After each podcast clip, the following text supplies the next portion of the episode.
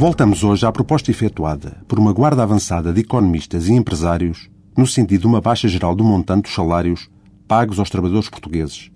como inevitável solução para a crise que vivemos.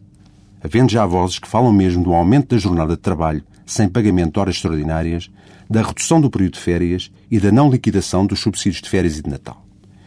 Essas mesmas vozes já antes eram os arautos da liberalização dos experimentos, terrível entrave ao aumento da rentabilidade das empresas lusas e ao crescimento da estrutura produtiva nacional, bem como da flexi-segurança, verdadeiro paraíso para os trabalhadores no atual mercado planetário caprichoso.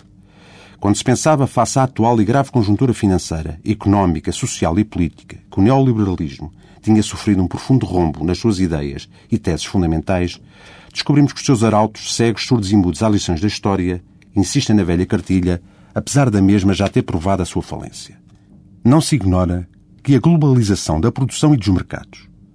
a deslocalização oportunista e cirúrgica das empresas e a predominância do capital financeiro e especulativo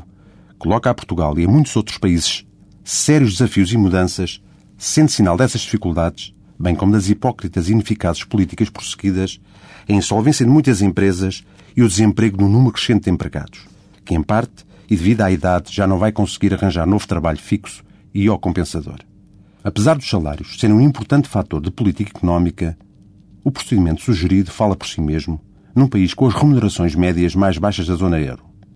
Mal se compreendendo que tais medidas e soluções se façam grandemente à custa do drástico emagrecimento do Estado Social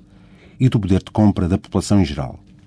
Com a redução, por um lado, das prestações sociais de apoio aos inativos involuntários e aos indigentes e, por outro, das retribuições e dos benefícios sociais dos trabalhadores. Se a economia está pelas ruas da amargura, essa diminuição do poder de compra, perguntamos nós, não vai reduzir a procura de bens e serviços, bem como aumentar o crédito mal parado ao nível das casas e dos carros, por exemplo, com inerente reflexo no plano da rentabilidade e produtividade das empresas, num círculo vicioso de quebra de receitas e despesas, que implica mais encerramento de empresas e mais desemprego, ou a necessidade de novo abaixamento dos salários e assim sucessivamente, até se chegar a uma situação económica, política e social explosivas. E que fazer depois a esse exército de desempregados e descontentes, de pobres sem futuro a curto ou a longo prazo, a esse fuso social cada vez mais fundo e mais largo, criado entre tais párias, muitas vezes olhados como parasitas preguiçosos, e aqueles que ainda têm emprego, casa, estatuto social, riqueza.